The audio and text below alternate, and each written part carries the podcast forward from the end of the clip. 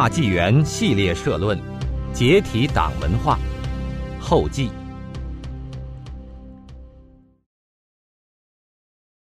中国曾是神眷顾和传播文化的主要地方。在远古时代，人神共存，在神的引领下，人们直接奔人体、生命和宇宙去研究探索，留下了太极、河图。洛书、周易、八卦、中医、汉字和预言等辉煌的成就。历史上慈悲世人的神佛下到人间救度众生，留下了许许多多神迹，演绎了无数可歌可泣的悲壮故事。他们共同缔造了独具东方神秘色彩的中华神传文化，或曰半神文化。正是这种独特的文化内涵，在斗转星移、沧海桑田的一场场以天作幕、地作台的人类文明兴衰的历史大戏中，让东方的华夏古文明奇迹般的一脉相承、延绵不绝。宇宙在那漫长的岁月中。层层叠叠、纵向和横向空间的无数的生命，经历了成、住、坏、灭的过程，走到今天，各个空间中败坏了的势力安排了共产邪灵，利用邪灵在人这个空间的表现形式——共产党来危害人间。在短短几十年的时间里，在神州大地上。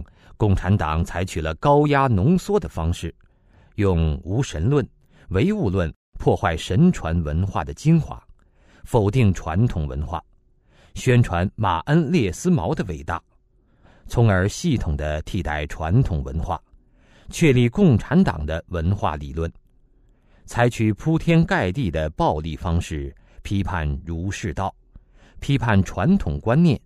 灌输斗争思想和弱肉强食、适者生存的邪说，灌输进化论和所谓的现代科学，进行了系统的思想改造，把人变成了共产党的基本粒子。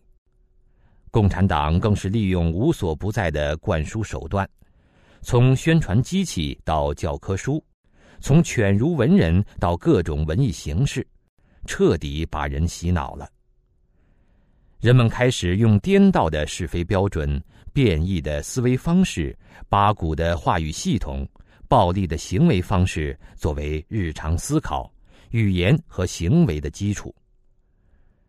中共由此建立起了为维持其生存而需要的邪恶的土壤环境——党文化。当神再来到人间时，神的子民们已经不再信神。而且还要用最恶毒的语言诅咒神，用最刻薄的语言去嘲笑信神的人们。但是，历史跟共产党开了一个大玩笑，把中国的传统文化破坏殆尽之后，走到今天，如何满足十几亿国人的文化需求？如何面对同世界接轨时的文化输出？如何因应世界兴起的中文热？如何平衡与西方文化和宗教的关系？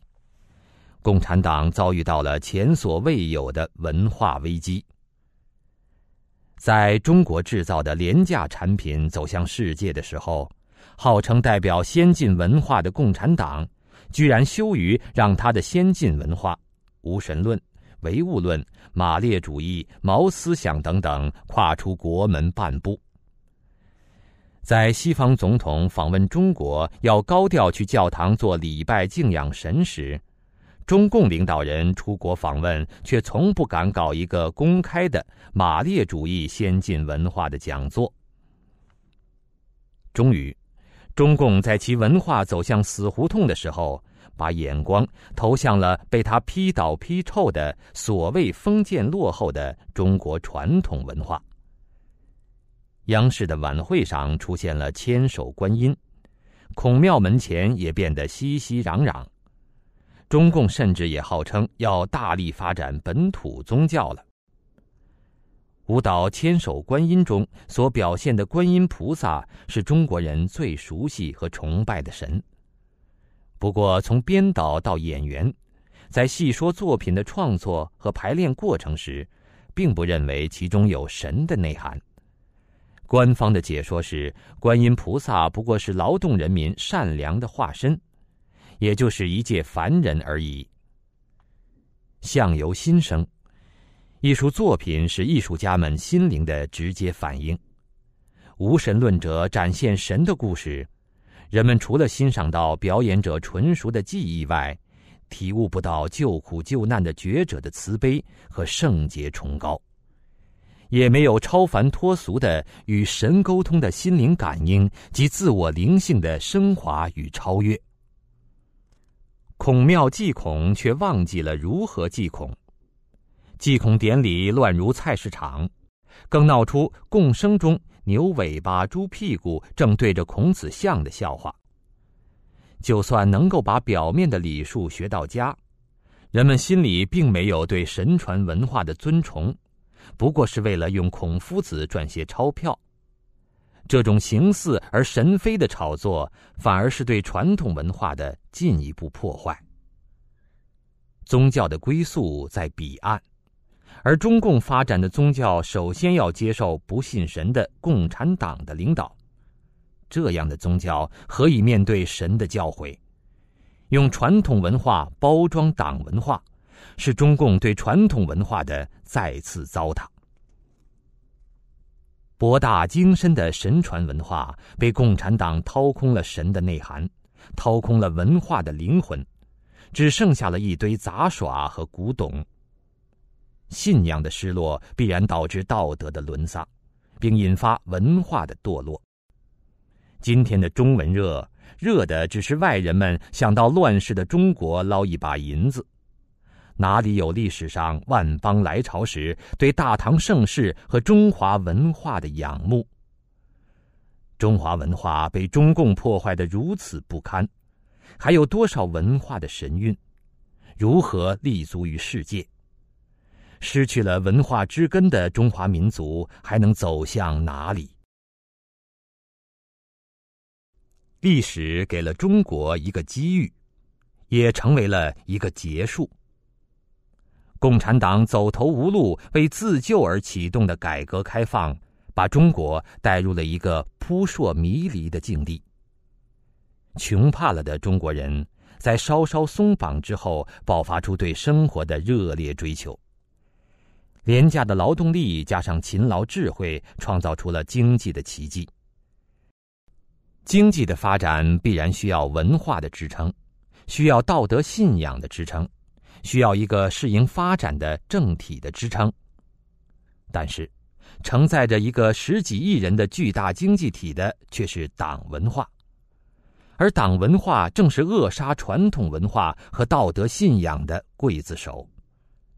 于是，一方面世界掀起中国热，中国变得日益举足轻重；另一方面，中国社会危机四伏，道德诚信全面崩溃，整个社会极度腐败，生态环境高度恶化，贫富两极分化，社会不公，民怨民愤，信仰真空，媒体钳制，人权恶化。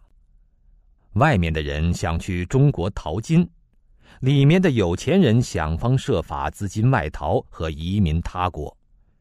有人说中国要崛起，有人说中国要崩溃，真个是乱象丛生。人们并不是认识不到，乱的根源就是共产党，包括中共媒体都在讨论，反腐败是体制问题。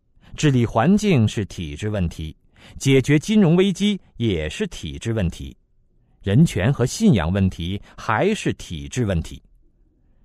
都知道一切问题的最后都卡在了体制问题，而体制问题就是党的问题，而中共的底线就是绝不放弃共产党的领导。于是，党的因素成为解决中国一切问题的障碍。去除党的因素成为正常讨论和解决中国问题，包括重建中国文化的先决条件。人们找到了乱的根源，却找不到问题的出路，因为卡在了党文化上。人们被共产党制造的各种谎言和造成的恐惧包围着，或者被谎言所误导，或者被恐惧所震慑。在如何对待党、如何清除党因素时，人们的思维表现扭曲混乱至极。明明知道共产党危害中华，却要去为共产党寻找各种借口。《解体党文化》一书正是详细论述了党文化的建立过程和在方方面面的种种表现，以期帮助人们摆脱党文化、解体党文化。恢复正常的思维。其实，那些中共编造出来的谎言，无论表面看起来多么的貌似完备、高深或诱人，如果我们回到基本的道德是非层面，那些谎言都不值一驳。每个中国人都希望中国崛起，中共也在利用这个口号为自己贴金，继续蛊惑民众。但应该清楚的是，如果中共不解体，人们不从党文化思维中走出来，中国就不可能真正崛起。在历史上，中国曾被称为天朝上国，九天昌河开宫殿，万国衣冠拜冕旒。我们的强大不仅仅是经济的强大或武力的强大。亚历山大、凯撒大帝乃至纳粹德国的武力及经济都曾盛极一时，但他们的帝国却迅速衰落、分崩离析。唯有中国依靠文化的力量，让我们民族的血脉延续了五千年。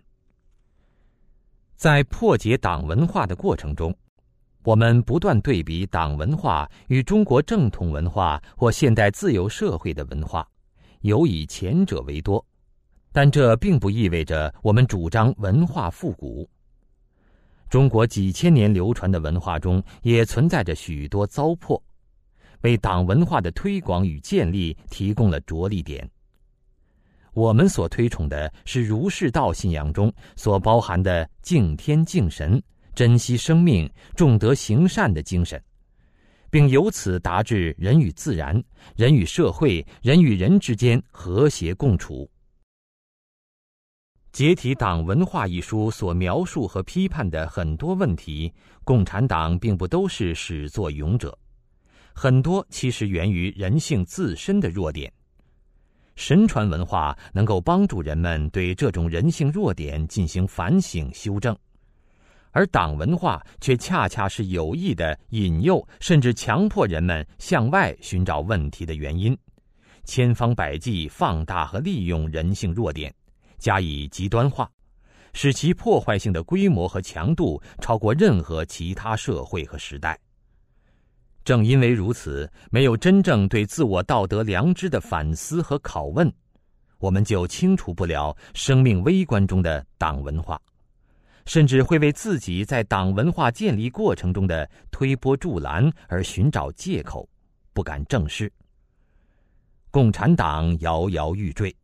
却又是个庞然大物，其巨大的阴影造成了许多人的无奈。三年、五年、十年、三十年，人们在数着共产党什么时候垮台。其实，人们在直线外推历史发展时，常常没有意识到，改写历史的经常是一些意想不到的因素。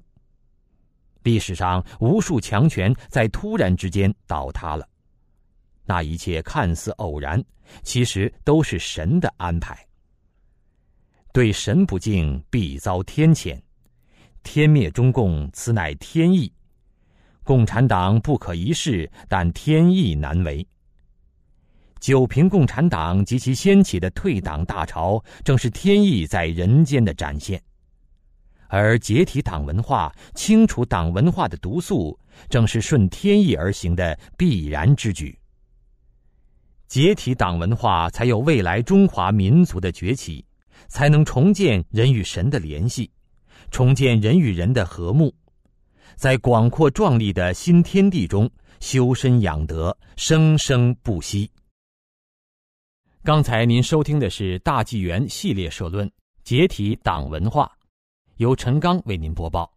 感谢您的收听，下次节目再见。